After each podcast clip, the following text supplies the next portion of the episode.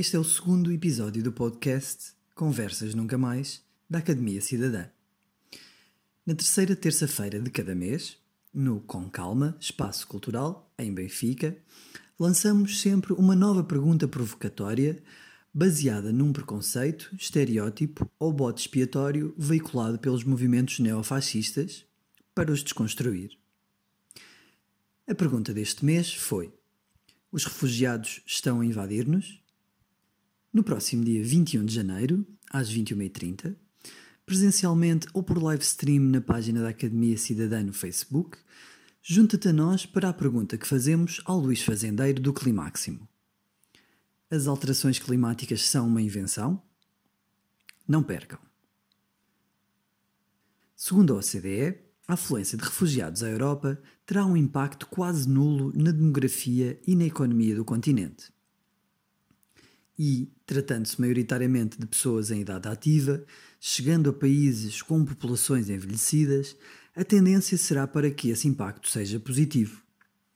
No entanto, o medo da convivência com uma cultura desconhecida, enfatizado pela divulgação de notícias falsas sobre violações que nunca aconteceram ou a generalização abusiva de que todos os muçulmanos são radicais e chegam aos nossos países com segundas intenções terroristas, alimentada pela comunicação social que repete à exaustão termos como crise ou invasão, resultam numa opinião pública que respalda decisões políticas violadoras da Convenção de Genebra e dos Direitos Humanos, transformando o mar Mediterrâneo numa gigante vala comum.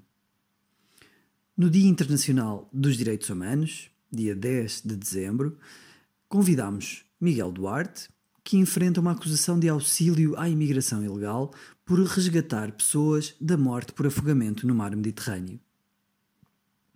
Na Síria, segundo a Organização das Nações Unidas, há um ano existiam mais de 6,6 milhões de refugiados internos. 5,6 milhões de pessoas tiveram que abandonar o país.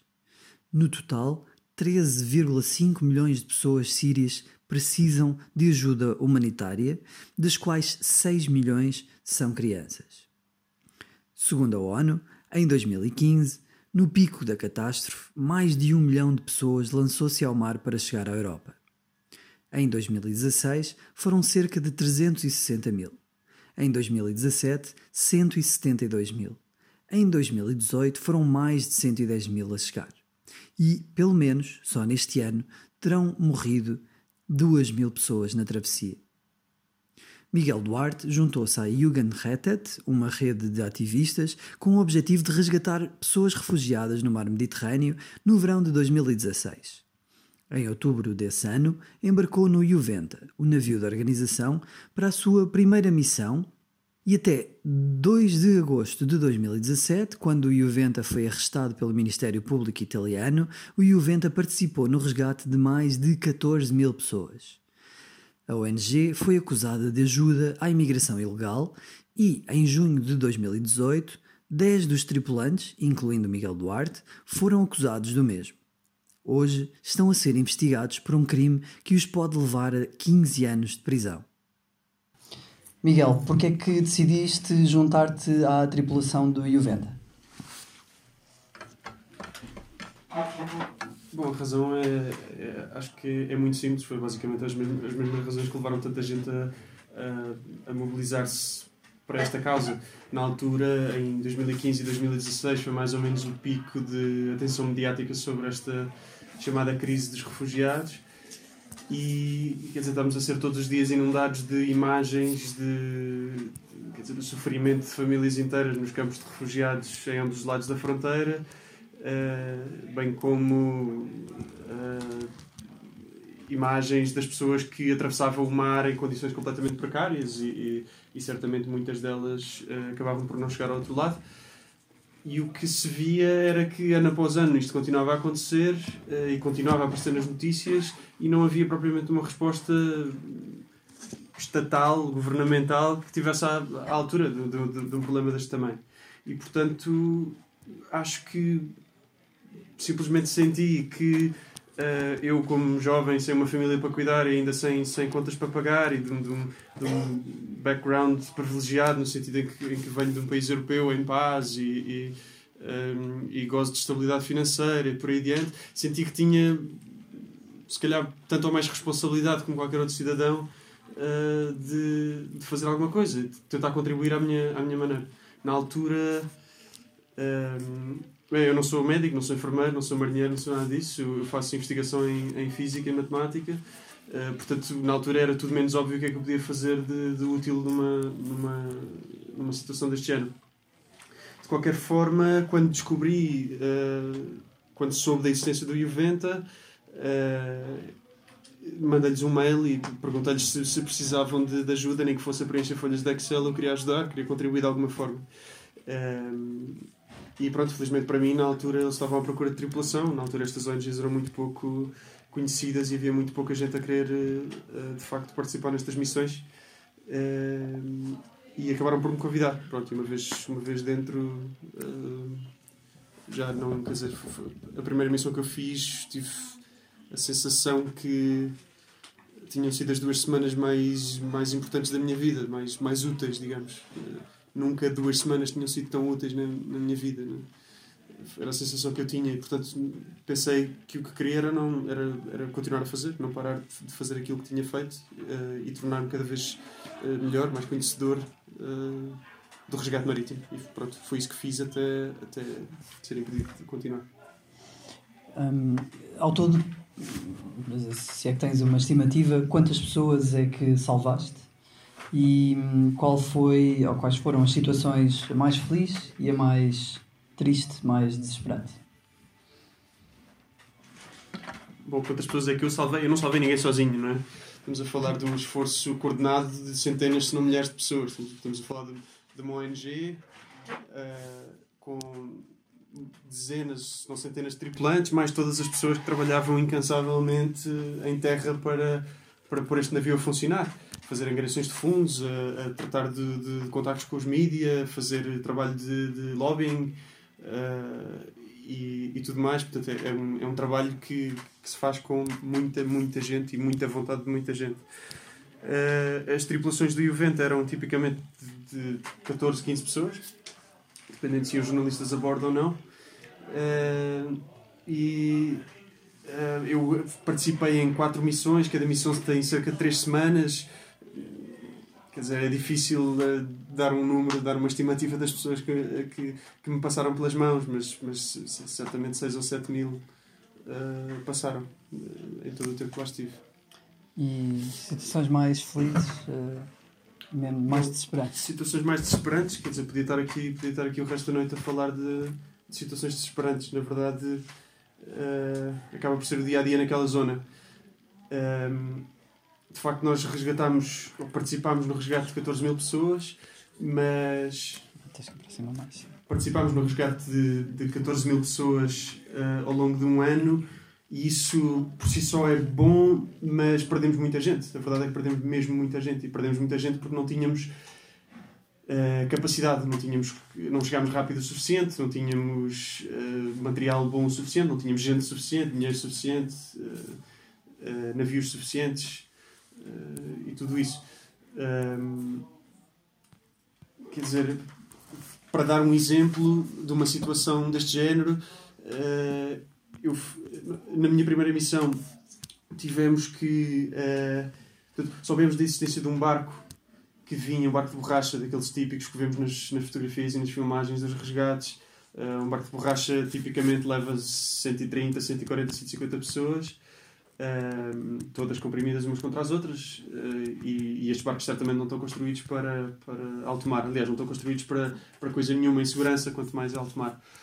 Uh, e era meio da noite, era para aí 9 ou 10 da noite já não se via absolutamente nada e encontramos este barco que, que tentámos começar a resgatar mas tínhamos as, as, piores condições possíveis. Tínhamos estava uma ventania enorme e estavam ondas de 2 metros uh, que dificulta muitíssimo qualquer operação de resgate uh, uh, e dificulta muitíssimo manter toda a gente em segurança.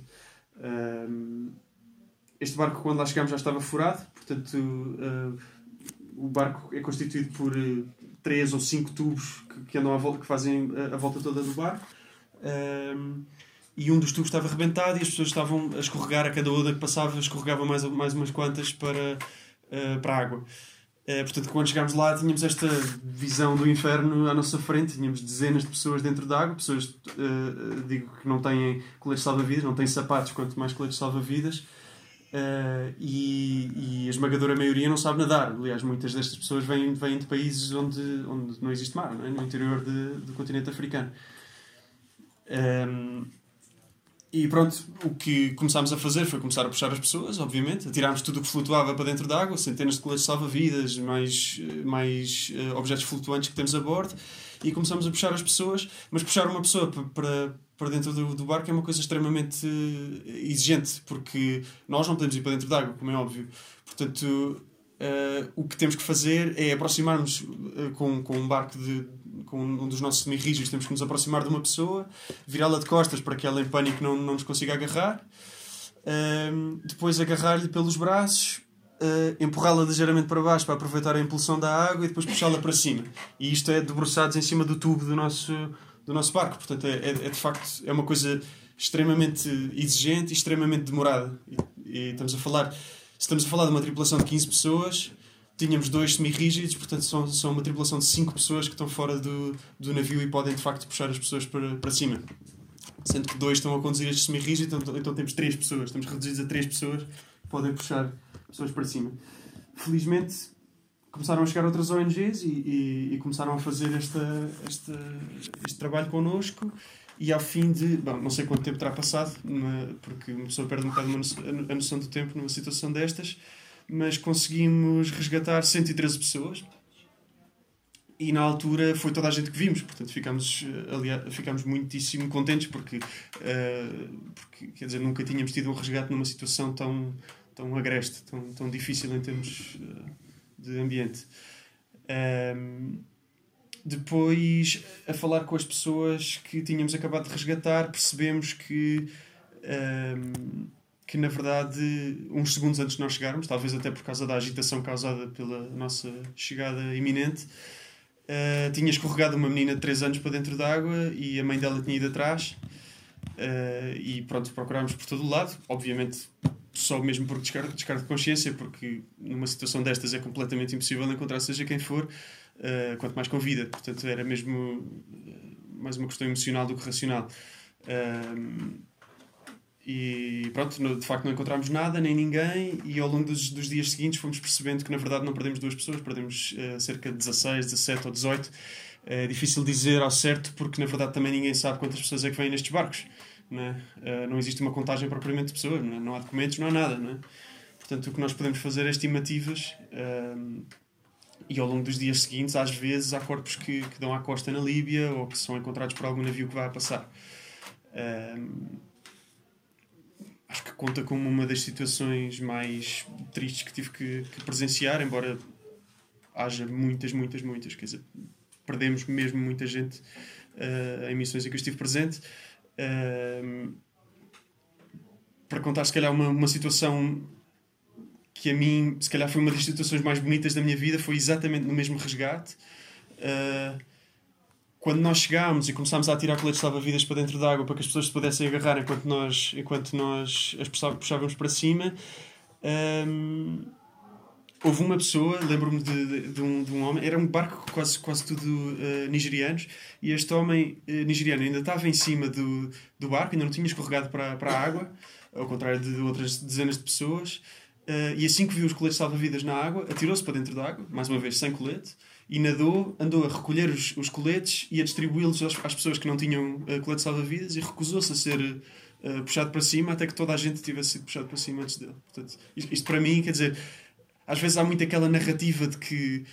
Um, quer dizer, de idealizar as pessoas que fazem, fazem parte destas organizações de resgate, porque, porque arriscam muito e por aí adiante. Na verdade, nós, nós não arriscamos nada, nós temos.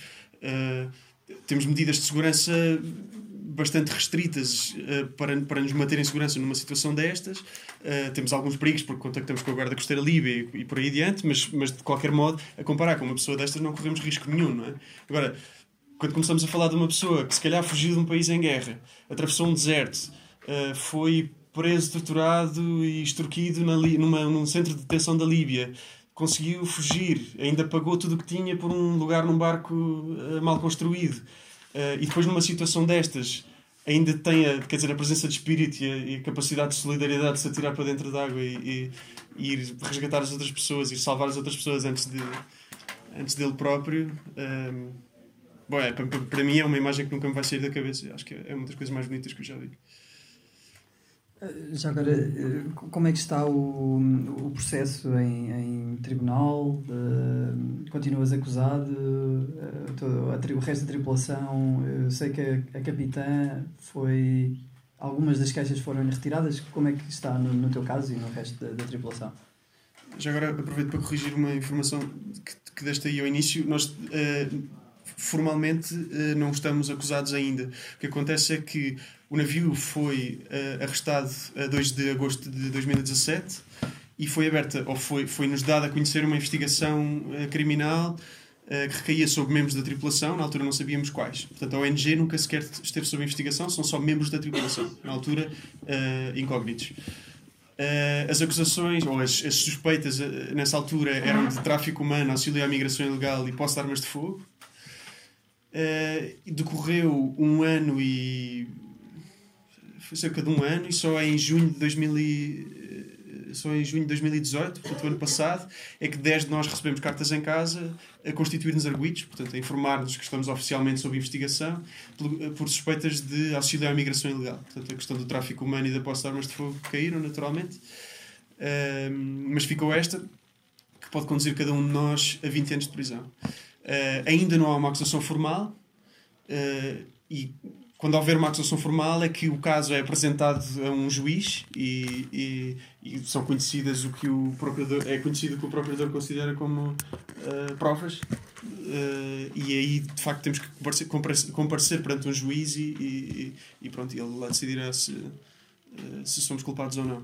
Mas até agora e isto é muito importante isso ainda não aconteceu. Portanto nada disto o navio está arrestado há mais de dois anos ao fim de um ano de operação, está arrestado há mais de dois anos e ainda não há sequer uma acusação. Não, é? não, não, não, passou do, da gaveta do procurador esta, esta, esta, toda esta brincadeira, não é? que na verdade tem custado a vida de muita gente, certamente, porque não somos só nós. Não é? Existem outras ONGs, muitas outras ONGs, acho que todas ou quase todas tiveram algum tipo de problema legal. Uh, algumas com, com, a mesma, com a mesma suspeita que nós, como por exemplo Médicos Sem Fronteiras, Save the Children, um, uh, Open Arms tiveram todas esta mesma acusação de auxílio à imigração ilegal. Um, mas são tudo casos que não chegaram a lado nenhum. Portanto, não, nenhum juiz olhou para estes casos. Eu, eu, gostava só de perguntar ali no, ao live stream se o som está bom. Ok, ótimo. Um, também ninguém se está a queixar na, na net. Neste momento existem muito poucas organizações que estão a fazer eh, resgate e sabemos que o Frontex também eh, que, que, que guarda as verdadeiras guardas costeiras porque a Líbia não é uma verdadeira guarda costeira. As verdadeiras guardas costeiras uh, europeias têm, têm uh, também os seus recursos são muito limitados.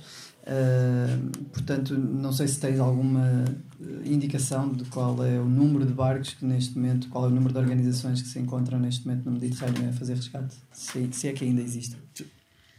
Uh, neste momento penso que há duas. Uh, um navio de, que é gerido por Save the Children e SOS Mediterrâneo. Na altura, este, este consórcio de organizações geria o navio Aquarius, que ficou muito conhecido porque foi Uh, foi o primeiro navio impedido de entrar uh, em portos italianos pelo Salvini uh, e acabou por ter que ir desembarcar as pessoas a, a, a, Valência depois acabou por ser arrestado por gestão indevida de resíduos tóxicos. portanto, é, é, mais uma acusação absurda que, que foi arranjada para, para um, parar os navios de, de, de fazerem resgate. E penso que está lá mais outro, já não sei precisar exatamente qual é acho que é importante dizer também que a Frontex não tem uma operação de resgate. A Frontex o que tem é uma. Portanto, o que aconteceu é que em 2013 e 2014 havia uma operação governamental de resgate marítimo. Chamava-se Mare Nostrum, era paga pela União Europeia e gerida por Itália, pelos militares italianos. Ao fim de um ano, essa operação de resgate marítimo governamental resgatou 150 mil pessoas. E depois, por pressão de alguns uh, governos europeus, nomeadamente o, o do Reino Unido, uh, acabou-se com essa operação e essa operação foi substituída por uma operação muito mais pequena da Frontex, uh, que não tem o objetivo de resgate propriamente dito, tem o objetivo de controle de fronteiras. A questão é, existem leis internacionais que obrigam qualquer navio que esteja numa presença de, um, de uma situação de emergência a resgatar as pessoas e levá-las a um porto seguro. Portanto, o que estes navios fazem é, são navios de guerra, andam por águas internacionais a patrulhar, a controlar as fronteiras. Se por acaso se depararem com, com um barco de, de, eh, de refugiados, são obrigados por lei a resgatar as pessoas e levá-las à Itália. Uh, e, e, esta é a situação em que nós vemos uh, a GNR, quando aparece nas notícias, a, a, fazer resgates marítimos. A GNR está inserida na Frontex e é isso que faz. Portanto, está inserida numa missão de controle de fronteiras, não de resgate. Por acaso acontece às vezes, e lá resgatam 30, 35 pessoas de vez em quando, mas, mas é preciso dizer que não existe hoje em dia uma operação governamental de resgate marítimo.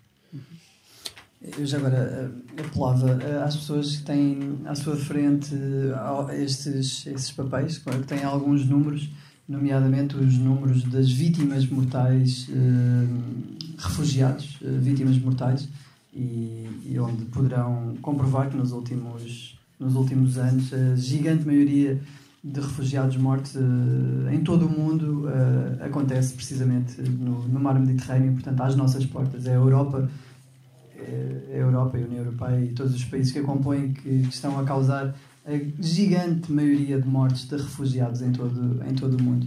Um, que estão a causar, ou vá, vamos, que estão, que estão a, a, a, permitir com, com a sua inoperância que, que estas pessoas morram. Não é? Um, Miguel, uh, Vamos, vamos começar então com as perguntas provocatórias a este, a este mote de, desta conversa. A ideia é também desmontarmos argumentos que são usados uh, pelo outro lado da barricada. Uh, e, a primeira, primeira pergunta é: tu resgataste muitas, muitas pessoas muitas vezes é usada então pelo outro lado a questão, uh, o argumento de que o que aparece nas, nas televisões são só mulheres e crianças, mas que a enorme maioria uh, são, são homens, são homens que nos vêm uh, invadir. é verdade? São maioritariamente homens? Eu não tenho os números na cabeça, não sei exatamente quantas, qual é a porcentagem de homens, mulheres e crianças que vêm, e certamente a minha experiência nisso Quer dizer, passaram por mim milhares de pessoas, mas não, não é uma amostra sequer aleatória de, de, das pessoas que vêm, portanto não, não, não, posso propriamente dizer. Agora, sei que, um, por exemplo, uh, a Alemanha e, e, vários outros países europeus uh, tinham uma lei de reunificação familiar, alguns países ainda, ainda, ainda utilizam isso. Uh, e o que acontecia em geral é que as famílias inteiras, por exemplo, no caso da Síria ou do Iraque, vinham famílias inteiras para a Turquia Uh, e as famílias enviavam um membro da família que fazia a travessia perigosa e ia a pé até, até a Alemanha e chegando à Alemanha pedia asilo e tendo asilo podia se candidatar um, à reunificação familiar e então toda a família, crianças, mulheres e por aí adiante poderiam vir de maneira segura de avião uh, ter o estatuto de refugiado uh, na Alemanha. de facto, no início vinham, por causa disto, muitos, muitos homens e, e, e rapazes, na verdade, hum, precisamente por esta razão. Depois, uh, o que aconteceu foi que, uh, de uma semana para a outra, uh, esta lei foi, um, foi cancelada. Portanto, de, estas famílias deixaram de poder fazer reunificação. e o que se viu foi, também de uma semana para a outra, uma alteração gigantesca da demografia das pessoas que começaram a vir. Estamos a falar de 2016, penso, no, no verão de 2016. uma alteração muitíssimo drástica da demografia. Portanto, se antes disso vinham Uh, praticamente só homens e rapazes, a seguir vinham praticamente só homens e só, só mulheres e crianças, porque uh, de repente foi-lhes tirado, uh, tirada a possibilidade de, de, de, de, se unificarem com a, com a família que já tinha ido à frente. Né? este é um, é um ponto importantíssimo e que, na verdade, nunca é falado nos, nos mídias, mas que tem tudo a ver com política europeia, é? com política de migração europeia. Sendo que Portugal é um dos países que tem uma política de reunificação familiar mais complexa e mais difícil, nomeadamente a, questão a, a lei férrea, a norma férrea que indica que as pessoas que queiram pedir essa reunificação têm que garantir, uh, têm que garantir uh, subsistência económica de todas as pessoas que mandam vir e isso significa que têm que ganhar o equivalente uh, ao dobro do salário mínimo por pessoa para, poder, para poderem mandar vir as, o resto das, da, da sua da sua família, o que, o que é um grande impeditivo. Uh, mas uh, então vou fazer, mais uma, vou fazer mais uma pergunta provocatória e, aliás, vou-te fazer a pergunta: achas que os refugiados nos estão a invadir? Bom, não. Uh, nem sei por onde começar, quer dizer, é um absurdo, não é? Uh, mas há, dados que são, que são uh, importantes, se calhar, referir nesta, nesta, nesta dizer, nesta, nesta discussão. Uh, um deles, é, e acho que podem ver nesses, nesses papéis que o João distribuiu, um, deles é que eh, a Europa, os países europeus, estão longíssimo de ser os países do mundo que recebem mais refugiados. Né? Na verdade, uh, o país do mundo que tem mais refugiados per capita é, é, o Líbano, se não, se não estou em erro, e a seguir deve ser a Jordânia e a Turquia. Uh, e, e a seguir, certamente, vêm países como países africanos. Uh, e por aí adiante. Portanto, quer dizer, nem sei em que lugar está o primeiro país europeu, porque deve ser a Alemanha, mas, mas, mas certamente longíssimo do primeiro lugar. Portanto, quer dizer, se nós estamos a ser invadidos, o que é que o Líbano está a ser?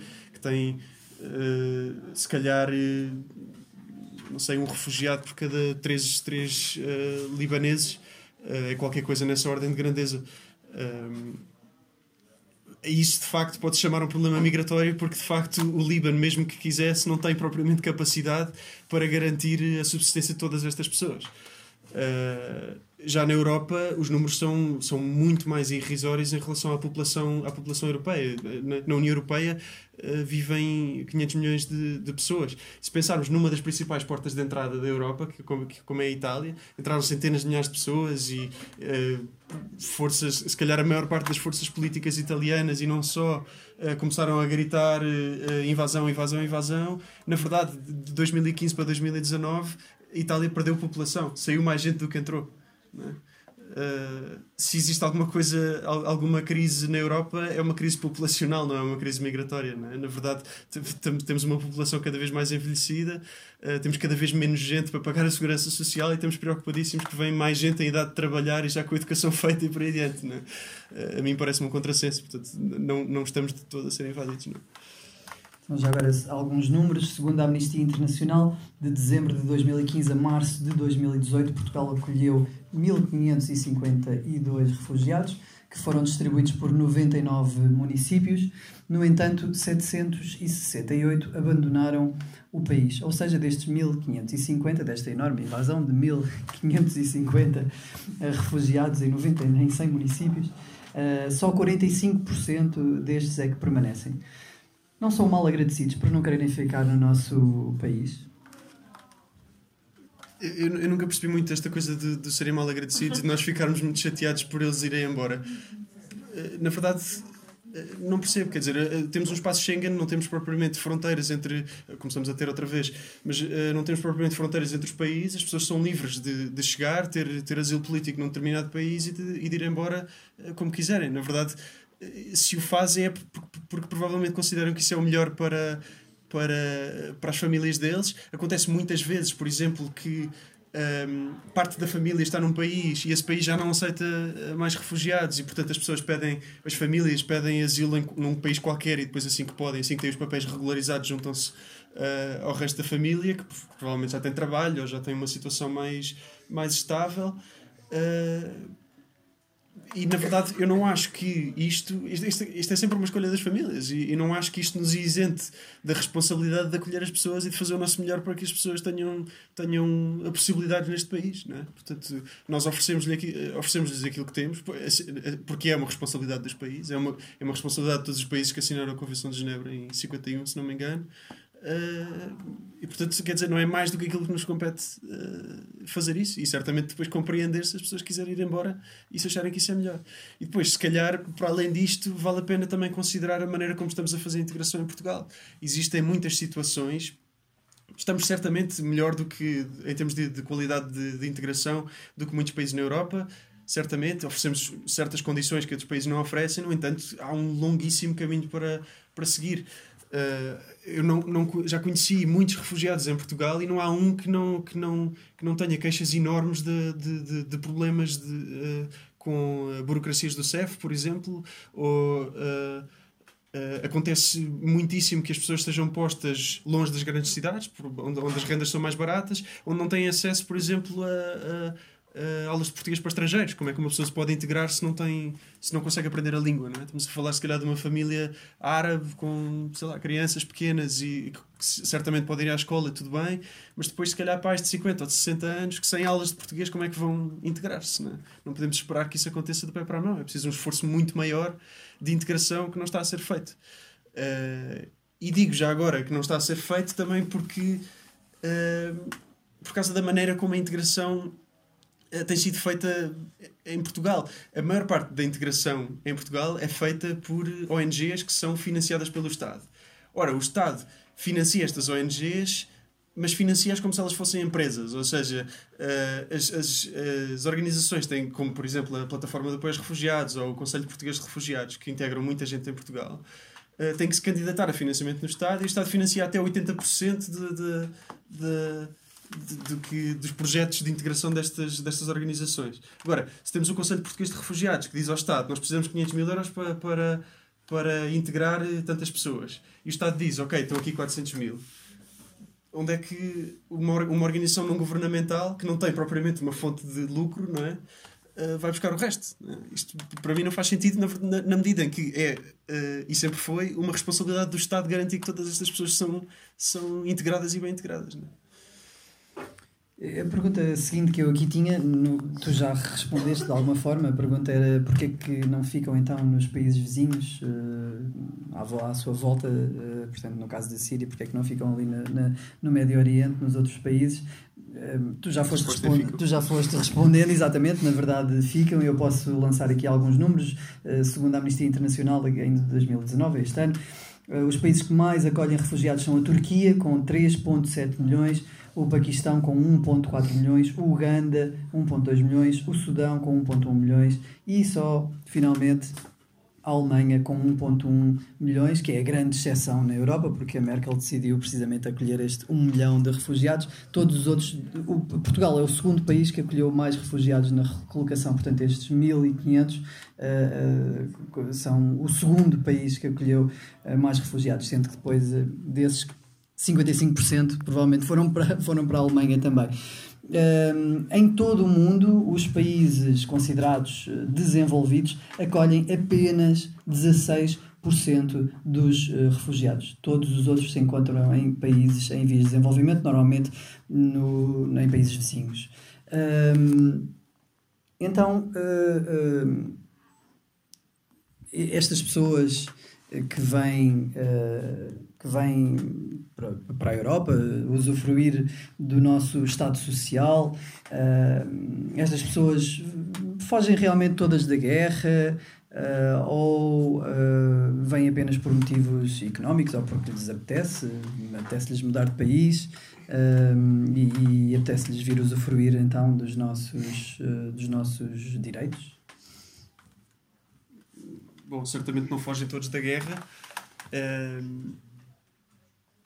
Há, há variedíssimas razões para estas pessoas saírem dos, dos países onde estão. E guerra é certamente uma delas uh, e, é, e, é, forte. Uh, no entanto, questões económicas também, também são certamente uma, uma razão uh, para uma pessoa sair do seu país. O, o que acha que na narrativa tem, tem havido uma narrativa bastante proeminente em Portugal e nos outros países europeus em relação à diferenciação entre refugiados e imigrantes económicos, como se refugiados de facto tivessem uh, tivessem razão para sair do país porque têm uh, bom, porque têm o país em guerra e, e, e, imigrantes económicos não tivessem essa razão, mas eu, eu não consigo também perceber qual é que é uh, a diferença entre Quer dizer, ter, ter a minha família ameaçada porque, uh, porque há um conflito armado ou ter a minha família ameaçada porque não, não lhes consigo dar de comer. Não é? Quer dizer, eh, em situações de pobreza extrema, uh, em situações de seca e por aí adiante, quer dizer, são tudo uh, razões que põem em causa uh, a vida digna de uma pessoa e, portanto, na, na minha opinião, são razões válidas para sair de, do país. Uh, e se não me engano, é um, é um direito. Sair do, do, seu próprio país é um, é um direito. Está, está, na declaração, está consagrado na Declaração Universal dos Direitos Humanos. Uh, portanto, não vejo como é que isso possa ser. Depois, se se, se as coisas estão separadas uh, em termos burocráticos, quer dizer, isso já, já, já, depende da maneira como os países fazem o acolhimento. O que acho é que isto tem sido utilizado de maneira perniciosa, esta diferenciação, para fazer um bocado a triagem entre, entre quem é que merece e quem é que não merece. Mas nós estamos a dar tudo aos refugiados e nada aos nossos sem-abrigo, aos nossos idosos que vivem com reformas de 290 euros enquanto Uh, enquanto, estou a citar, obviamente, enquanto os refugiados vivem principescamente com o dinheiro do nosso Estado. Sim, eh, estou para conhecer um, um... comentários no Facebook. Estou para conhecer um refugiado que vive principescamente em Portugal. Uh, o que é curioso é que Bom, para já, acho que todos concordamos que, que, que a vida de um, de um sem-abrigo português não vale mais do que a vida de um refugiado sírio. Uh, são pessoas e, e, e não, não, não existe maneira de estabelecer uma, uma escala de valores entre elas. Portanto, ajudar uma ou ajudar outra uh, são as duas importantes. Uh, o que é curioso é que são precisamente as organizações que já davam ajuda aos sem-abrigo e às famílias carenciadas em Portugal que depois se disponibilizaram em primeiro lugar para, para ajudar as famílias refugiadas. Uh, quando apareceu a plataforma de apoio aos refugiados, uh, foi precisamente isso que aconteceu. Acho que foi uma. foi uma portanto, criou-se como uma plataforma que juntava os esforços de, acho eu, 300 organizações da sociedade civil portuguesa entre as quais estavam todo o tipo de organizações que já, ajuda, já ajudavam famílias carenciadas portuguesas de qualquer forma. Né? Uh, quer dizer, e o princípio é esse: é solidariedade independentemente da, da, uh, da cor da pele, da religião, da proveniência. Não é? Isso, é, isso é a única coisa que faz sentido. Claro. Já agora mais alguns números. Eh, então, cada refugiado vive principescamente em Portugal com 150 euros por mês. Uhum. Este programa de apoio do governo dura 18 meses fins os quais os refugiados eh, têm que tornar-se autónomos uh, e, não, e deixam de ter qualquer tipo de, de apoio. Isto aconteceu em 42% dos casos, ou seja, uh, em 42% dos casos, ao fim de 18 meses, os refugiados estavam totalmente integrados, ou seja, com trabalho, um, uh, com a sua própria casa. Um, e, isto faz-me perguntar-te então se se estas regras funcionam bem, se as regras de acolhimento, neste caso, mas também as regras de recolocação funcionam bem. Isto reportando a uma outra questão que tem a ver com o facto de que uh, na União Europeia quem tem a responsabilidade para, quem tem a responsabilidade uh, de perante cada refugiado é o país o primeiro país que acolhe Portanto, estamos a falar maioritariamente da Grécia e de Itália, que têm quantidades eh, consideráveis per capita de, de refugiados, mas acima de tudo são eles que têm, uh, independentemente deles depois se deslocarem, uh, no momento em que existe a necessidade de chamar algum Estado à, à, à responsabilidade, são, é este primeiro Estado, é a Itália e é, e é um, a Grécia, eventualmente Malta, uh, eventualmente Espanha, alguns que vêm pelo lado de, de Gibraltar. Uh, isto é justo para a Itália, para, para a Grécia, para, para a Espanha, para os países de, de fronteira, que sejam os únicos responsáveis pelo, pelo, pelo acolhimento de refugiados? Bem, estou aqui muitas perguntas numa. um, esta, esta, este, este acordo que, uh, que basicamente dá a responsabilidade primeiro, ao, ao primeiro país de entrada de, so, da, sobre as, as pessoas que se registaram. Uh, e chama-se o Acordo de Dublin e é uma coisa que tem estado uh, vários grupos parlamentares no, no, no, no, Parlamento Europeu estão há anos a tentar reformar e ainda não conseguiram é uma lei completamente uh, fora de já, que já não, já não tem propriamente atualidade tá? e devia ser reformada e simplesmente os grupos parlamentares no, no no Parlamento Europeu não conseguem entender-se de maneira a, a, criar uma alternativa a, viável. E isto tem sido um problema gigante no sentido em que, como acaba por ser o primeiro país de entrada que tem responsabilidade uh, sobre as pessoas que entram, esse país por exemplo, vamos, vamos, vamos tomar o, o exemplo da, da Hungria. As pessoas que iam passando pela Hungria na altura em que a Rota dos Balcãs estava aberta, a Hungria, o povo húngaro e o, e o, governo húngaro sabiam que as pessoas não queriam propriamente ficar na Hungria, não é? E passavam pela Hungria a caminho da Áustria, da França e da Alemanha. Uh, o que acontecia era que Uh, se por acaso as pessoas, uh, o, o, governo, ou a polícia alemã ou francesa apanhasse as pessoas numa situação irregular ou, ou, ou, ou algo do género, podia acionar o acordo de Dublin e simplesmente mandar as pessoas de volta, deportar as pessoas, não para o país de origem, mas para, para o país de entrada, portanto, para, para a Hungria. E aí a Hungria ver-se-ia com uh, um enorme problema que seria a integração de refugiados, que não quer absolutamente fazer. Um, Portanto, isto é, é, um, são, é um acordo que está completamente. Uh, acho que toda a gente concorda que está completamente ultrapassado, mas ainda não conseguiu haver um. Ainda não conseguiram encontrar uma, uma maneira de, de, de se entenderem e de criar uma coisa viável. Um, Esqueci-me do início da pergunta. Ah, a questão da recolocação. Uh, Bom, os números que tu deste acho que falam por si. A recolocação é uma fachada. Foi uma fachada. Hoje em dia já nem sequer existe.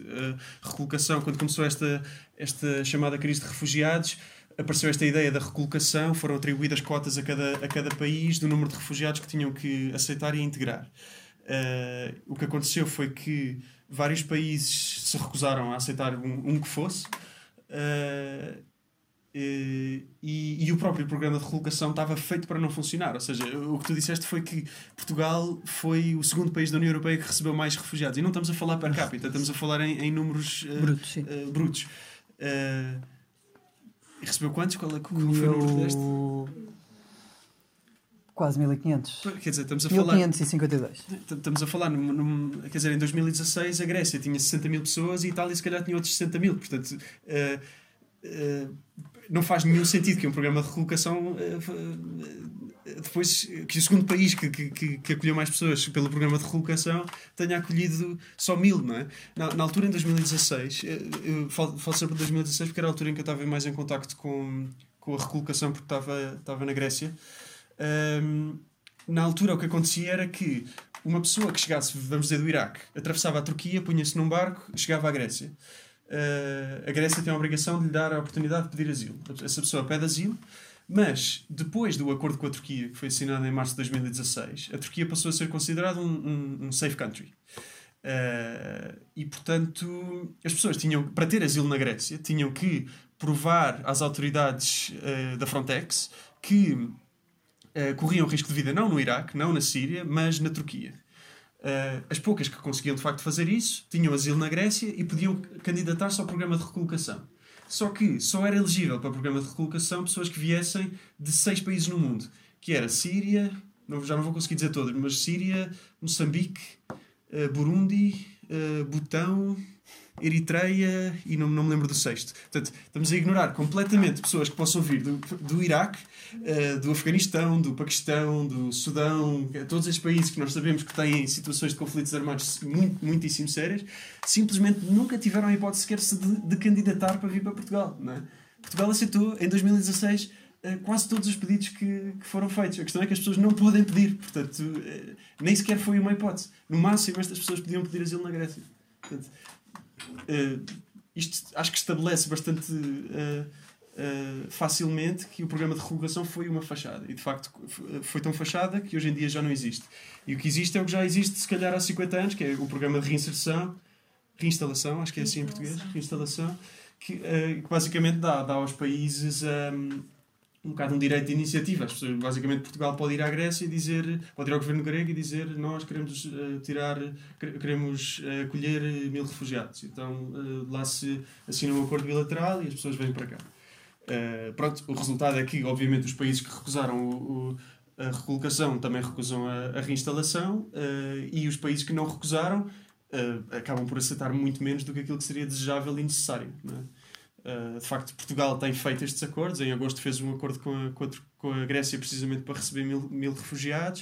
Uh, mas quer dizer, estamos ainda longíssimo daquilo que é necessário tirar do, dos, dos campos uh, completamente cheios de, da Grécia. É? Hoje em dia, eu penso que, que, o campo de Mória em Lesbos, que é o que, o que infelizmente aparecia sempre nas notícias, um, nunca teve tanta gente, tá? Continua a chegar muita, muita gente uh, a partir da Turquia e, uh, e não há uma resposta. Não existe uma passagem uh, célere destas pessoas dos campos das ilhas para campos na, pelo resto da Grécia e muito menos para, para, para outros países da União Europeia que têm a responsabilidade de, de os aceitar e de os integrar. Hum, então, e quantas destas pessoas que vêm são terroristas? E se não vêm com a intenção de islamizar a Europa e de destruir a nossa cultura? Bom, acho, acho que vou-me abster de responder à primeira pergunta, porque quantos é que são terroristas não, não consigo dizer, não é? É absurdo. Um, um, Posso, posso, mas, mas pronto, posso questão... responder então? Podes, posso sim. responder muito rapidamente. Um, um, terrorista, em princípio, vem de avião com uh, passaporte falso pago pela organização, provavelmente em primeira classe, que é para não passar, para passar despercebido. Não atravessa o Mediterrâneo num bote uh, insuflável uh, que, que, com, com o perigo de, de, de afundar. Sim, para não dizer que a maior parte dos, dos uh, se não todos os, os atentados terroristas na, na, nos países europeus nos últimos anos foram feitos por pessoas que, de, de, por nacionais, né? Uh, se calhar radicalizados uh, pela marginalização que, que foram sujeitos nas periferias das cidades, Paris e, e, e, Bruxelas e por aí adiante. pronto, à parte disso, um, se querem vir a islamizar-nos e destruir a nossa cultura. Bom, quer dizer, se querem vir a islamizar-nos, a mim parece-me um absurdo. As pessoas estão a fugir de, de, de situações de guerra ou de situações de pobreza uh, ou, de, sei lá, de todo o tipo de violações de direitos humanos que nós possamos imaginar. Uh, é difícil imaginar que, que, que, que, venha um grupo tão heterogéneo de pessoas de vários países no mundo que, que venham, eh, eh, nos, nos quais estão incluídos pessoas de todas as religiões do mundo, não, só, não são só, obviamente, muçulmanos. Apanhei muitíssimos cristãos da Nigéria, por exemplo. Uh, é absurdo pensar que venham, que, venham para cá uh, islamizar-nos. Na verdade, mais uma vez, passaram por mim milhares e milhares de pessoas, tanto, tanto no, no, nos, no navio Juventa como nos campos de refugiados. Um, e, portanto, passaram por mim pessoas de todo o tipo de religiões que, que, que possamos imaginar, todo o tipo de, de línguas, proveniências, cores de pele e por aí adiante. Uh, e embora todas essas, toda essa capa fosse diferente, o facto, isto pode parecer um clichê, mas é verdade, Uh, o facto é que as pessoas querem todas a mesma coisa. Uma pessoa normal quer segurança para si própria, segurança para a sua família, quer ter comida na mesa quando é preciso ter comida na mesa, quer ter um, um, um trabalho e quer ter uma maneira de contribuir para a comunidade onde vive. Uh, basicamente ter uma vida digna. Toda a gente quer, quer essa coisa. Depois, uh, essas necessidades, essa, essa, essa, essa vontade que nos é comum a todos, depois é codificada de maneira diferente, com culturas diferentes e, e, e, rituais diferentes e religiões diferentes, mas a verdade é que, é que queremos, todos, queremos todos mais ou menos as mesmas coisas. E, é preciso um bocado passar desta, desta ideia estúpida de que somos assim tão diferentes, não somos. Eh, Eu também costumo dizer que normalmente estas pessoas vêm a fugir aos terroristas. Portanto, são precisamente aqueles que, que não se sentem seguros naqueles países porque estão a ser ameaçados pelo, pelo, pelo terrorismo, pelo Daesh, nomeadamente uh, ou por algum Estado terrorista, eventualmente. Uh, eu tenho aqui mais algumas perguntas, mas como já vai um pouco avançado, e isto é suposto ser uma conversa, uh, eu vou lançar o desafio à sala para quem quiser colocar algumas questões. Então, eu uh, tive na semana passada, neste momento está a decorrer o Festival Internacional de Cinema sobre Migração e, por acaso, o filme que foi apresentado na semana passada era precisamente sobre a questão dos refugiados, era na Holanda e estava, portanto, na seguida depois houve um debate e estava lá uma pessoa que trabalha no, no Alto Comissariado para as Migrações e eu aproveitei para fazer uma, aproveitei para fazer uma série de perguntas, delas assim, uh, talvez pouco confortáveis, ele Pois não. Ficou. Mas pronto. E então também tenho aqui alguns números.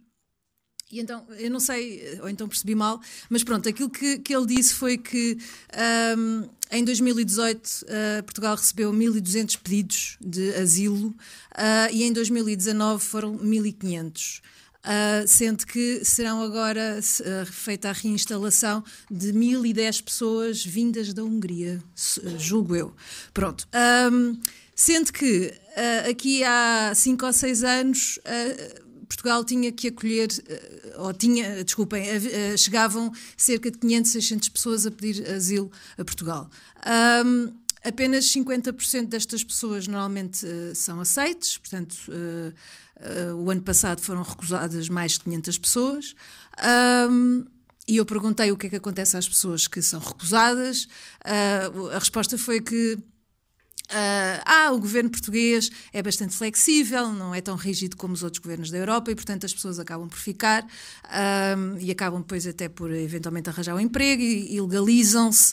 Uh, Pronto, eu claro que tive que comentar depois, mas enquanto não se legalizam, enquanto não têm documentos, vivem sem direitos. Portanto, no fundo, ok, não, não tens que voltar para o sítio onde vives, onde, onde corres perigo de vida, mas não, não tens acesso aos direitos na mesma. Enfim. Uh, por outro lado, se pensarmos que realmente uh, o número está neste momento quatro ou cinco vezes maior do que aquilo que era aqui há uns anos.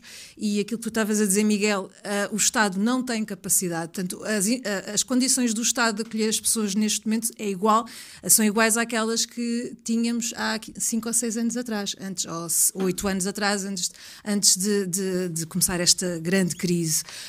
portanto, não existem habitações, não existe, existem sequer intérpretes suficientes, portanto, as pessoas ok, foi-lhes dado asilo, mas uh, as condições de acolhimento são, são, são muito frágeis. Uh, e o que o Estado faz é isso, dar dinheiro às ONGs para fazer esse acolhimento, portanto, e, e, e, esse acolhimento então sofre muito em termos de profissionalismo também, portanto as pessoas não têm preparação, não têm formação para, para, para lidar com estas situações que muitas vezes são mesmo uh, de, enorme, de enorme gravidade.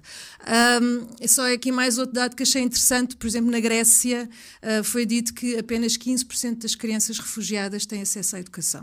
Portanto, podemos ver realmente 15%. 15%. Portanto, podemos ver que realmente uh, as pessoas não estão a ser. Apesar de. Portanto, e, e, são estas a quem lhes foi dado o asilo. Portanto, imaginemos aquelas a quem não lhes foi dado. Não é? Portanto, mesmo as, as que tiveram direito ao asilo uh, não têm acesso aos direitos. E agora tenho aqui duas perguntas que também são provocatórias. Uh, porque há aqueles rumores que dizem que as ONGs que, portanto, eles tiveram que parar com, com, os salvamentos no Mediterrâneo porque as ONGs fazem parte do tráfico, não é? fazem parte da rede de tráfico e ganham dinheiro com isso. Uh, não sei se há legitimidade para haver esta ideia. E, por outro lado, também aquela, aquela, aquela narrativa que nós ouvimos, acho eu, com frequência, que ah, os refugiados, as pessoas, imagina os pais, não é? Um pai que traz a família num desses barcos está a pôr em risco a família dele. Portanto, é uma grande irresponsabilidade da parte dele fazer isso porque podem morrer todos. Pronto, uh, são estas as perguntas que eu tinha para colocar. Queremos, se calhar, eh, recolher mais mais perguntas? Tenho que anotar. Arranjas um, um papelinho?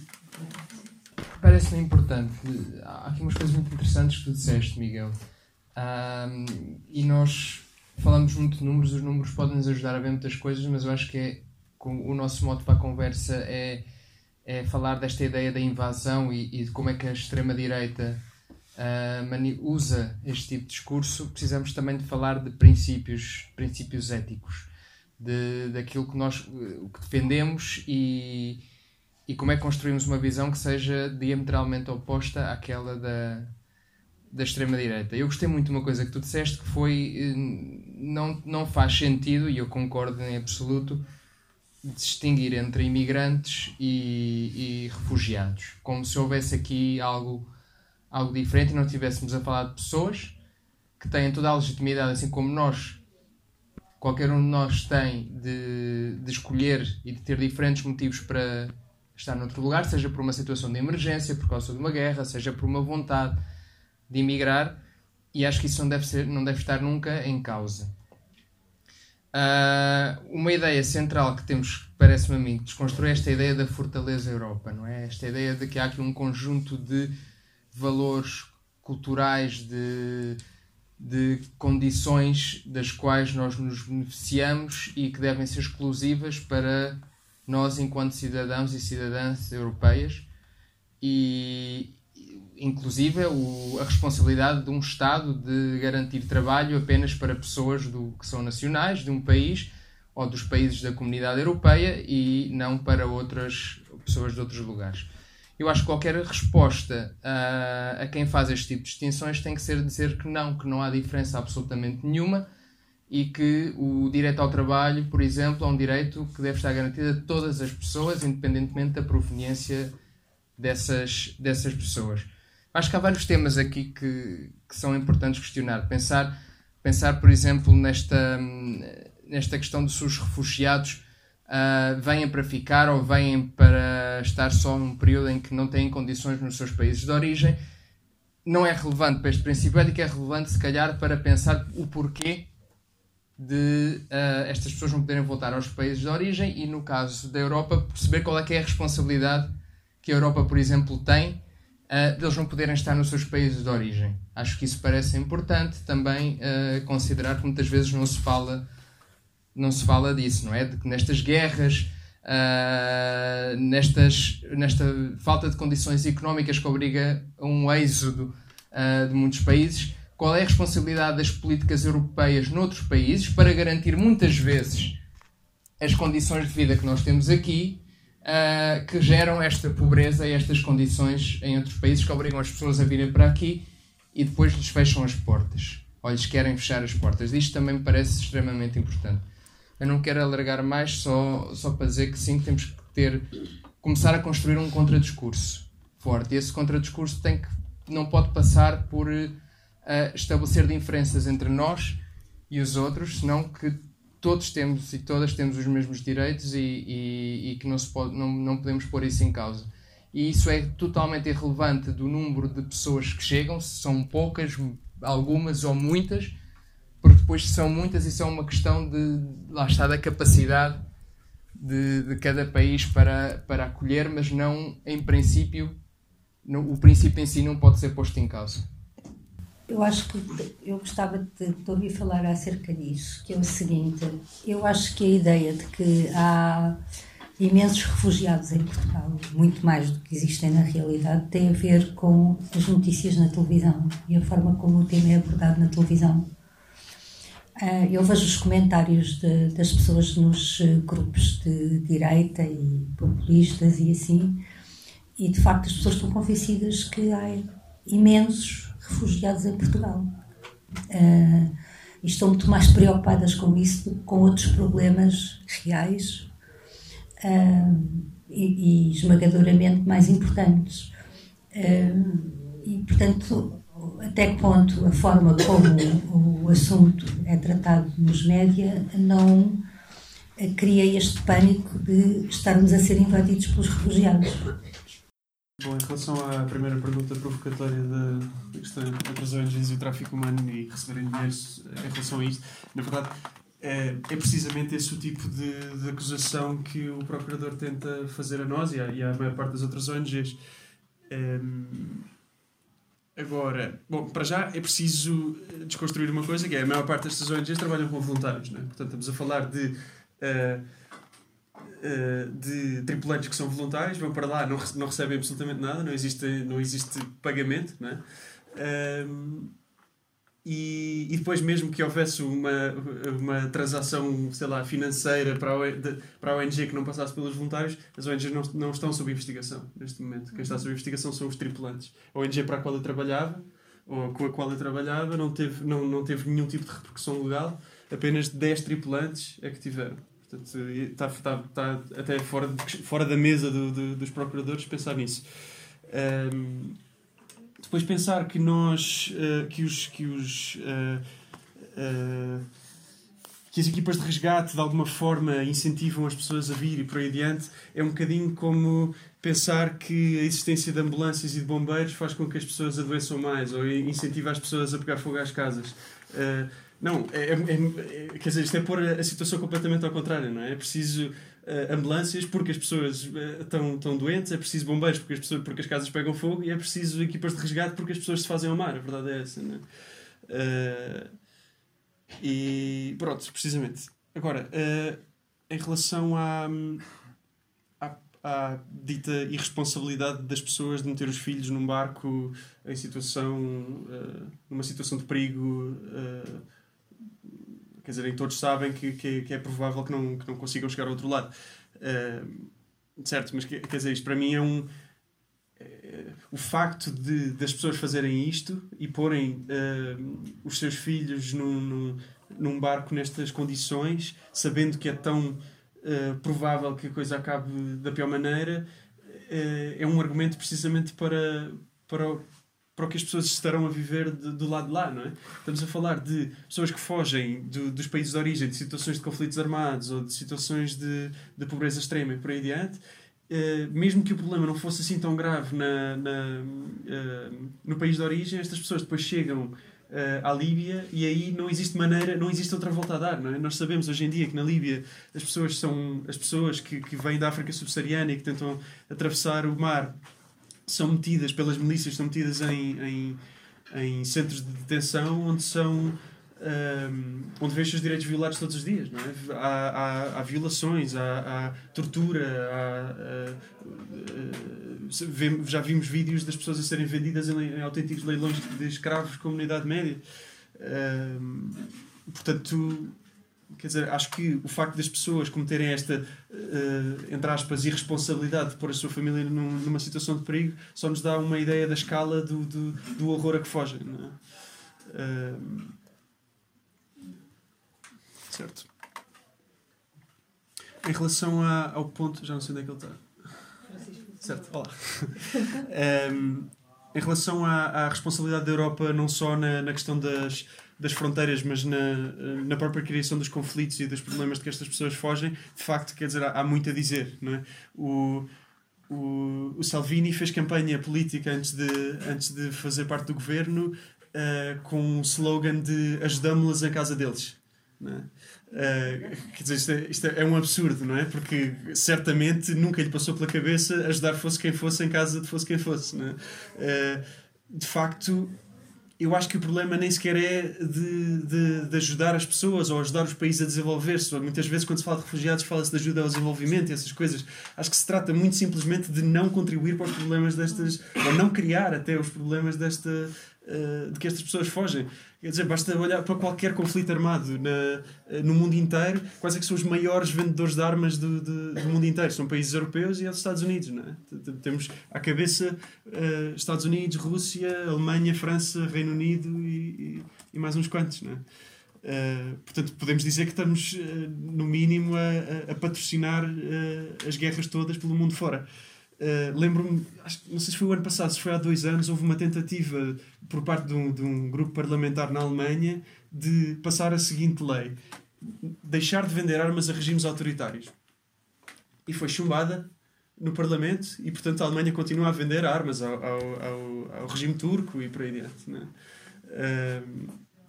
Quer dizer, só para nos dar uma ideia de que, de facto, não, não se trata de ajuda, trata-se de não contribuir para os problemas. Né?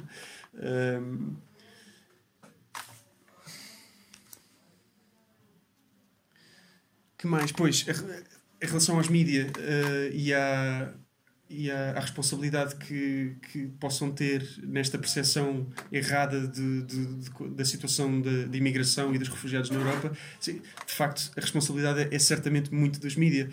É muito de, de quem cria estes mitos, em primeiro lugar, portanto, de, de, de grupos políticos e, e por aí adiante que, que, passam esta ideia de que estamos a ser invadidos e depois é, é, é culpa dos mídias porque de facto dão voz a esses, a esses mitos não é? e acabam por passar uma ideia completamente errada do, de, da verdade. É, é, é, raríssimo até ver nos, nos mídias mainstream uh, números simplesmente gráficos que digam quantas pessoas existem em Portugal neste momento, quantas pessoas estão de facto a beneficiar, quanto é que recebem por mês, em que condições vivem. Não existem estas, estas uh, estas reportagens. Ainda há pouco tempo uh, dei uma entrevista para, uma, para um programa que, estavam, que estão uh, a fazer para, para a TVI, que deve, deve sair para a semana, uma coisa do género, uh, sobre a situação dos refugiados em Portugal.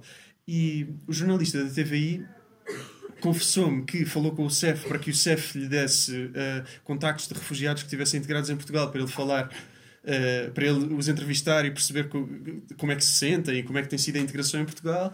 E ele estava um, ehm, constrangido porque todas as respostas que teve dos refugiados foi ah, estamos muito bem, Portugal é um país muito, muito bom uh, e aceita, pronto, uh, faz uma integração fantástica. Uh, quer dizer, isto é absolutamente escandaloso, não é? Uh, felizmente eu, eu uh, conheço algumas, alguns, alguns refugiados, embora não esteja propriamente inserido na, no mundo da, da integração em Portugal. em eventos deste género acabei por conhecer algumas pessoas, alguns refugiados que não têm medo e têm até alguma, alguma vontade de dizer o que é que está mal e pude fornecer esses contactos, mas, mas, mas é, para mim é escandaloso que nem nos mídia mainstream as pessoas consigam, quer dizer, um, um jornalista tenha propriamente acesso ou, ou uh, se calhar um, a capacidade de, de, de ir buscar pessoas que falem da realidade, não é? da, da integração, porque basta qualquer pessoa que conheça refugiados em Portugal sabe que estas pessoas passam por problemas gigantescos, não é? A integração não está a ser bem feita, existem montes de problemas burocráticos e ilegais e por aí dentro, e de falta de apoio, não é? Esta questão dos médios da percepção é tão grave que recentemente uma jovem eslovena nos contou que a Eslovénia não tem refugiados, mas tem milícias a fazer controle das fronteiras e revista as fronteiras da Eslovénia para impedir os refugiados de entrar. Quando se deu o referendo sobre os minaretes na Suíça, uh, os, uh, sendo que a Suíça não tem nenhum minarete, uh, minaretes são são são monumentos são as torres sim são pronto, são monumentos de culto uh, islâmicos. Uh, uh, os, as, os cantões onde, onde, onde houve mais pessoas a votar contra esta possibilidade eram aqueles onde não tinham nenhums ou quase nenhums, uh, nenhumas pessoas islâmicas, ou seja, onde a possibilidade ainda era mais remota desses minaretes existirem, mas também onde, é, onde, o, onde, é o, onde reina o desconhecido, onde, onde as pessoas não têm um contacto próximo com, com pessoas uh, que seguem a religião uh, muçulmana. Não sei se, se mais alguém quer colocar alguma questão, senão eu coloco. Ou fazer um comentário. Não, esse referendo foi interessante e depois também nos resultados. Liga, liga, senão não se ouve. As pessoas que, pronto, depois na análise do, dos resultados do referendo, as pessoas que votaram uh, contra o referendo, uh, de haver de se construir esse minarete, eram mais pessoas uh, ligadas ao mundo rural e as pessoas no, na, nos centros urbanos eram completamente a favor. Pronto, isto talvez de, em relação ao conhecimento que existe sobre essa. Sim, aos conhecimentos. Sim. Só para acrescentar que só para acrescentar que houve uma uma notícia que correu nas redes sociais de que o nome mais frequente atribuído às crianças em Inglaterra era Mohamed. Ah, é? Era mentira, claro, mas uh, havia muita gente inteligente com, com graus universitários a, a divulgar esta notícia. Então, já agora coloco aqui mais uma pergunta. Falaste há pouco da Convenção de Genebra, ela foi criada em, penso que em 51, não tenho a certeza, mas foi logo a seguir à, à Segunda Guerra Mundial e a intenção era uh, que que, que houvesse uma recolocação e que houvesse o acolhimento de refugiados uh, eh, um, eh, que, que, estavam a passar dificuldades. Estávamos a falar aqui de refugiados económicos, a guerra propriamente dita já tinha acabado, mas, mas ainda existia muita fome. Portanto, foi, foi uma convenção que foi criada, uma convenção sobre refugiados, foi criada para uh, a pensar nos europeus. Uh, e não é uma grande não há um cinismo enorme que agora essa mesma Convenção de Genebra não esteja a ser aplicada quando pessoas de outros continentes pretendem vir para a Europa. E se uh, consideras uh, justo que o, o processo que está a ser colocado, nomeadamente pelo, pelo advogado Juan, Juan Branco, uh, no Tribunal Penal Internacional ou no Tribunal é, TPI uh, de crimes contra a humanidade uh, contra precisamente os líderes uh, europeus que têm vindo a dificultar a entrada destes destes refugiados. Concordas que se trata que, que, que nós europeus estamos neste momento a cometer crimes contra a humanidade Sim, não, não diria, não, não iria tão longe como dizer nós europeus. Na verdade, são pessoas muito específicas da Europa, são, são os governos uh, e são as instituições europeias. De facto, a ideia do, do Juan Branco e do Omar Chats, quando fizeram esta, esta, esta iniciativa no Tribunal Penal uh, Internacional foi precisamente a de que a, a tentar uh, que existisse pelo menos uma investigação sobre estas pessoas, que houvesse accountability, não é? Portanto, que uh, um, portanto, muitas vezes tendemos a achar que isto é, que as mortes no Mediterrâneo são uma catástrofe que, que, que, que, se está a passar e que, e que, eh, de facto, o problema dos Estados europeus é não agirem. Na verdade, não é bem assim. O que acontece eh, é que os Estados europeus estão a ser bastante proativos no sentido contrário, não é? Portanto, Uh, isto não é uma catástrofe natural, não é um azar que tenha acontecido. Isto é, uma, é um desastre criado pelo ser humano, criado por políticas desumanas que, que, fa que, fazem com que isto aconteça. Não existem canais de migração legais e isso é intencional. Não existe, não existe maneira de pedir asilo político sem pisar solo europeu e isso também é intencional. Um, Uh, eh, as milícias líbias são financiadas abertamente pela União Europeia e isso, obviamente, é, é, é, é intencional. Uh, Hoje em dia acontece, por exemplo, uh, eh, um, ehm, que uh, a chamada Guarda Costeira Líbia, que não passa de, de mais, uma, mais uma milícia na Líbia, uh, é financiada pela União Europeia precisamente para interceptar os barcos de refugiados em águas internacionais e devolvê-los devolvê à Líbia. Ora, isto é uma, é uma violação uma clara da lei internacional, porque lá está, porque aquela, aquela convenção de que, a que eu me referi há pouco, de que quando quando uma embarcação encontra uma situação de emergência eh, em águas internacionais, tem que resgatar as pessoas e trazê-las ao, ao, ao, porto seguro mais próximo, a Líbia não é um porto seguro, isso é, isso é, é certo e sabido. É? Se existe porto que não é seguro, é precisamente a Líbia. Um, e, portanto, uh, neste momento, o que está a acontecer é que, muito abertamente, a Europa está a financiar violações das leis internacionais. Uh, com esse objetivo expresso. Uh, Certo, portanto, se podemos ou não acusar a Europa de, de, crimes contra a humanidade? Eu diria que sim, quer dizer, se não é isto, se isto não é um crime contra a humanidade, deixámos morrer, ou, ou as nossas políticas causaram a morte de 18 mil pessoas em 6 anos. Se isto não é um crime contra a humanidade, o que é que é? é? Então, e tentando encontrar eh, soluções, já foram identificadas aqui eh, a utilização de fake news ou uh, ou simplesmente de não informar, uh, não se informar com, com intenção ou sem intenção, muitas vezes. Uh, como é que nós fazemos aumentar o alcance? E esta pergunta é para toda a gente, eh, também para ti. Como é que nós aumentamos o alcance do nosso discurso quando vemos a capacidade de, exponencial de, de, de chegar eh, de ter engagements, de ter eh, gostos e partilhas gigantesco de, dos sites de, de, de, fake news e destas notícias faltas, falsas de violações em, em massa a ocorrer eh, nos países do norte da Europa por parte de refugiados e, e as chamadas no-go no -go zones, portanto, bairros onde supostamente a polícia já não consegue entrar, portanto, um conjunto de, de, de informações que têm vindo a ser propagadas e que são tantas vezes repetidas que, que não, não sendo verdade, mas tornam-se verdade para muita gente. Uh, como, é que, como é que nós fazemos para chegar, fazer chegar a, a, mensagem do que é factual? do que é estatístico, do que é científico, e isto serve para os refugiados, na verdade serve para tudo, é um problema que existe claramente hoje, do, do, do que é factual, uh, como é que nós fazemos com que esta mensagem chegue e seja ouvida pelas pessoas e que as pessoas identifiquem o seu oposto quando estão a ser injetadas com, com fake news sobre, sobre refugiados.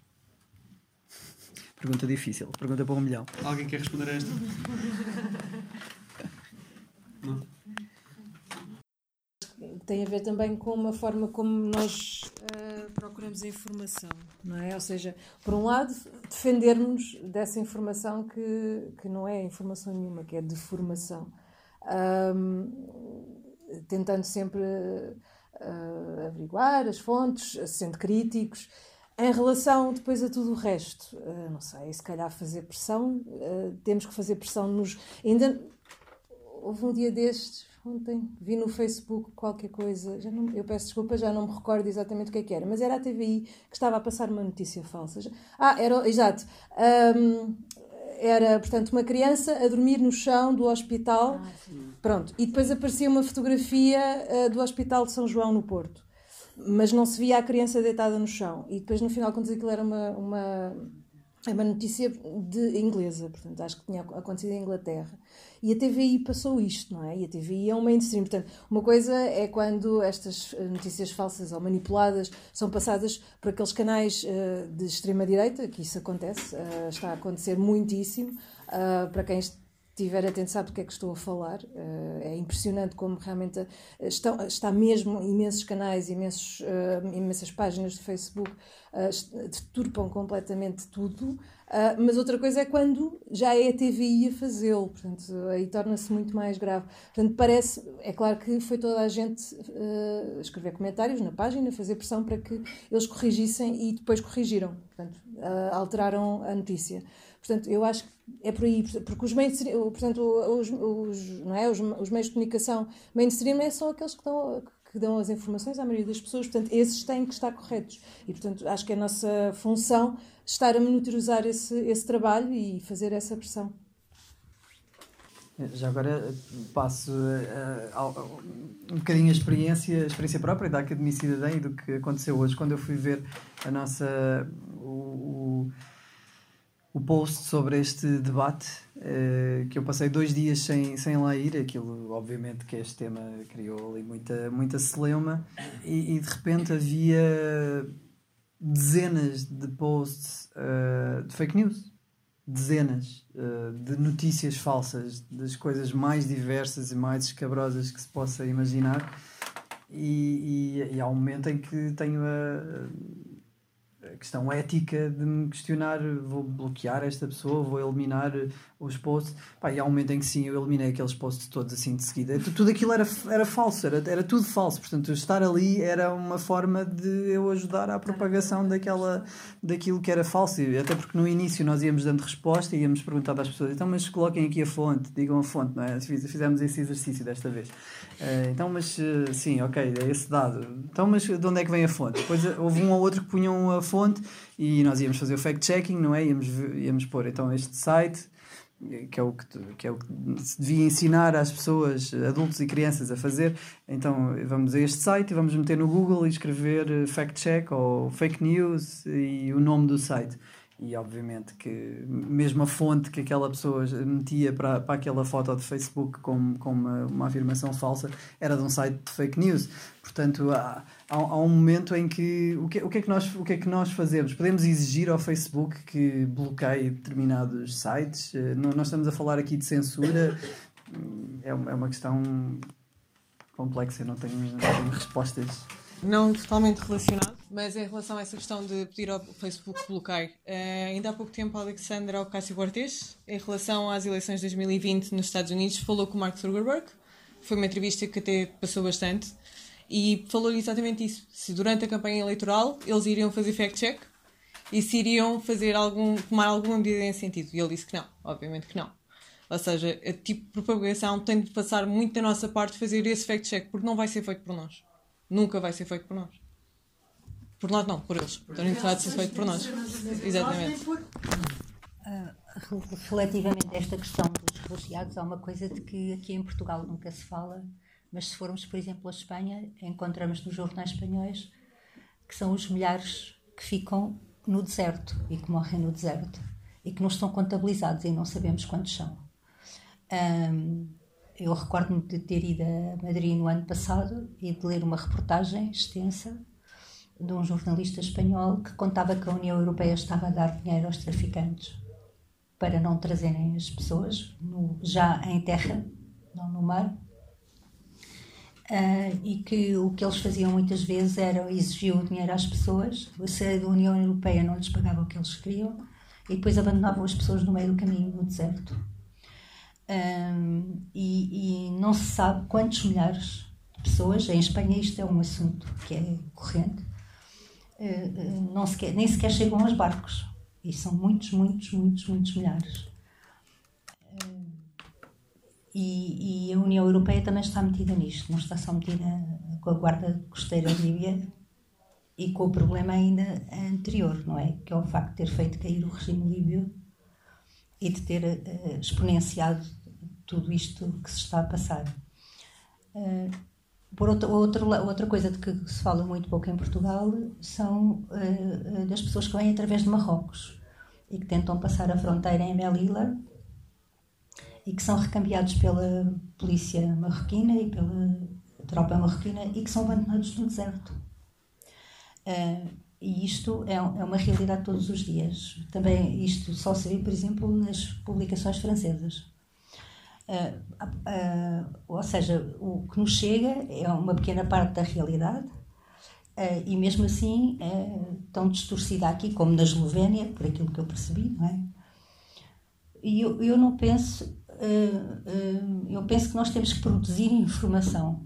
Acho que não, não se pode combater as fake news propriamente, é impossível o, as redes sociais estão feitas para as fake news. Uh, acho que temos que produzir informação, é, é a única coisa que podemos fazer, e não sei se é suficiente, mas eu penso que temos que produzir informação e fazer essa informação uh, ser considerada fidedigna. Isso não, não, não resolve o problema, de certeza, mas se nós não tomarmos consciência de que é preciso produzir informação, eu duvido possamos uh, ser ouvidos. Ah, eu vou aproveitar para pegar no que tu disseste agora, Leonor, que acho que vai muito na linha, porque tu falaste em é preciso produzir informação, acho que é preciso começar a criar seriamente uma contracampanha. Uma, uma contracampanha uh, em diversos níveis, não é? Que não, não esteja só que esteja também no, no, nas nossas, nos nossos contactos mais diretos, numa prática cotidiana de desmontar uh, certas ideias, mas que tenha outras esferas de influência muito, muito mais elevada, não é? Campanhas que tenham uma campanha de organizações, de pessoas que uh, tenham um discurso contra aquele discurso que é construído pela extrema-direita, mas que tenham uma incidência também uh, nos decisores políticos, que tenham incidência nos meios de comunicação, como se falou, não é? Que façam uma pressão constante sobre os meios de comunicação para uh, desconstruir mitos, para, para alertar e para fazer, para dizer mesmo que fazê-los sentir-se mal e, e, pressão por uh, manter certos, uh, certas ideias que muitos deles sabem que são falsas, não é? Muitas vezes não é só uma questão de não estarem informados, é uma questão deliberada, não é? De construir uma, uma determinada mensagem sobre a imigração, sobre os refugiados e sobre esta ideia do outro, não é? Que nos vem invadir. Uh, portanto, acho que precisamos disso, uma campanha uh, grande, começar a organizar-nos, porque aquilo que a extrema-direita faz é isso. Tá, é, essa coisa que está é bem organizada e tem um discurso coerente, uh, apesar de nós não concordarmos com ele e achamos que ele é, é perigoso. Não é coerente, a palavra é errada. Eu acho que é. tem bastante claro aquilo que eles defendem, não é? E, e defendem. E nós temos que fazer o contrário, não é? Acho que é desconstruindo aquelas ideias que eles usam como argumentos e, e, e fazê-lo fazê muito rapidamente.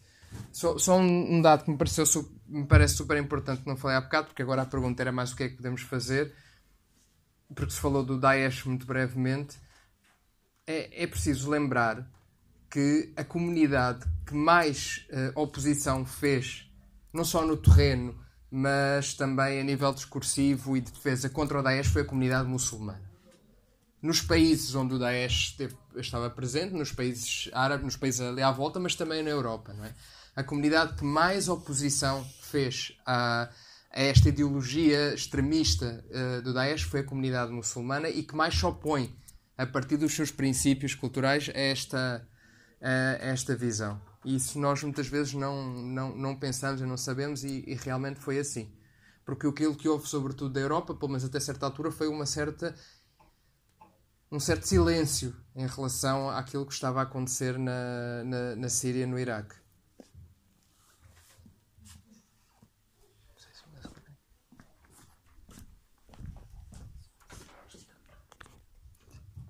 Já agora, só para partilhar, eh, relativamente ao Daesh, e já que falamos de extrema-direita, eh, no, nos, nos, países, nomeadamente árabes, ali da zona, quando as pessoas se referem à extrema-direita, referem-se ao Daesh.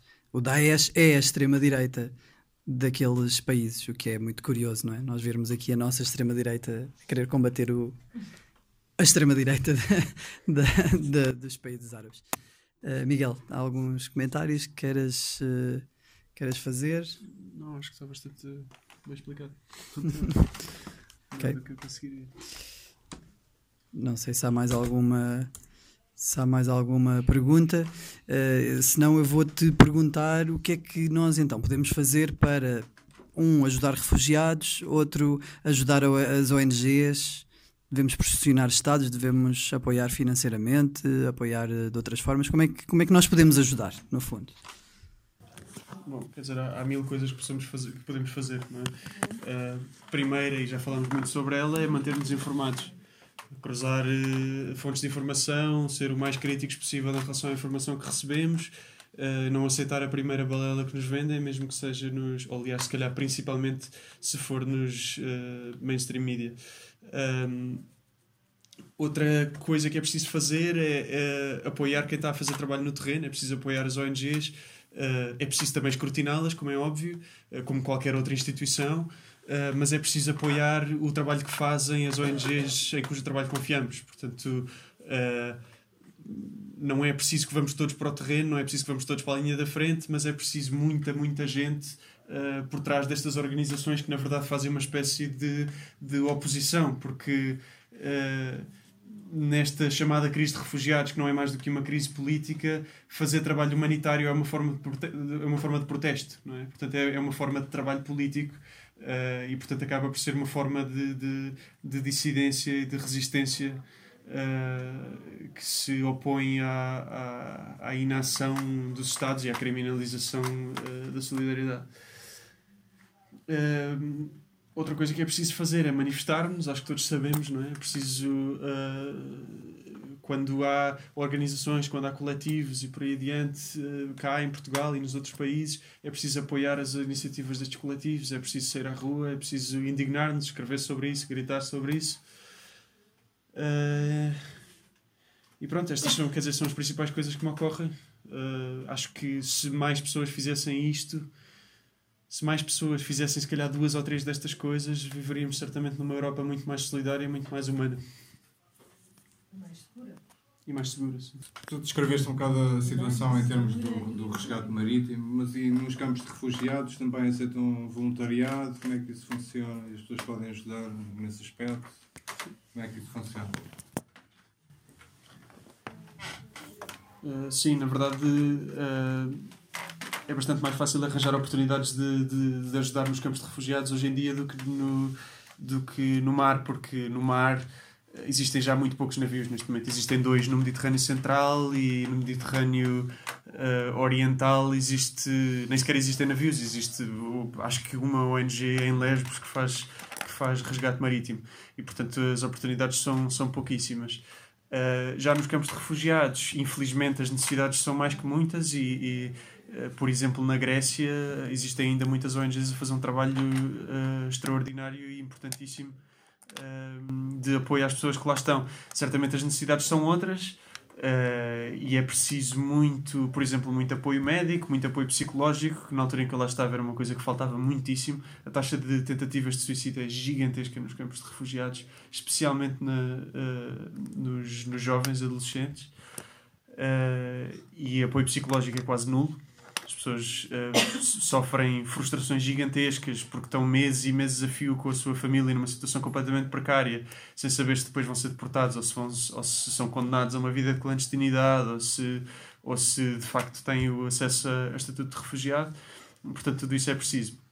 E depois todas as coisas básicas. Existem inúmeras ONGs que fazem um trabalho de mais mais de infraestrutura, de construção de, de abrigos, de casas de banho, de, de fornecimento de, de, bens básicos, seja de higiene, seja de, comida, seja roupa, seja tendas. Uh, porque sim, infelizmente ainda temos milhares e milhares de pessoas nos campos de refugiados da Grécia a viver em tendas. Uh, uh, certo, isto é, isto é o caso da Grécia, que é o caso que eu conheço melhor.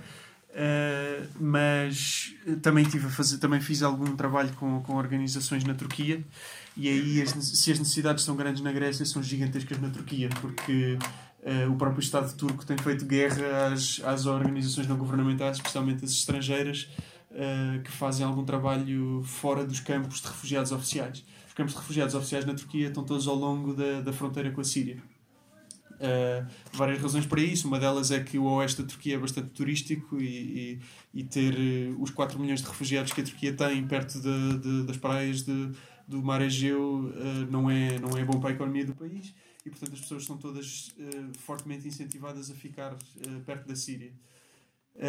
o que acontece na prática é que muitas, pessoas, muitas dessas pessoas têm alguma ambição de vir para a Europa e, portanto, acabam por, nem possibilidade de o fazer, acabam por ficar em campos não oficiais na, no oeste do país.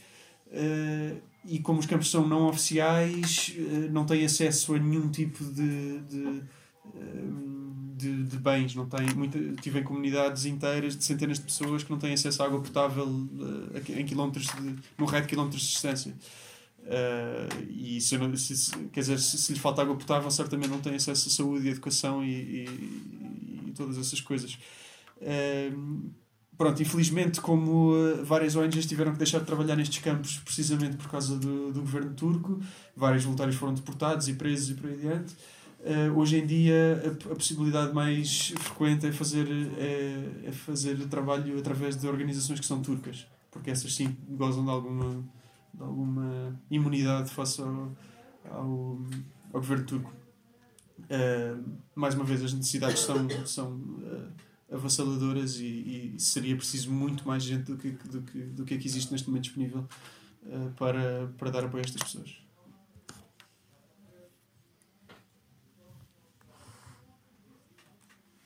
Mais ninguém?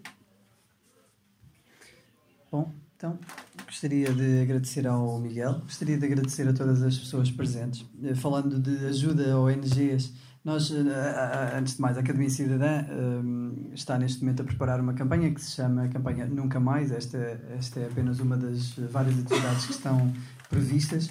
Eh, estamos neste momento à procura de, de financiamento.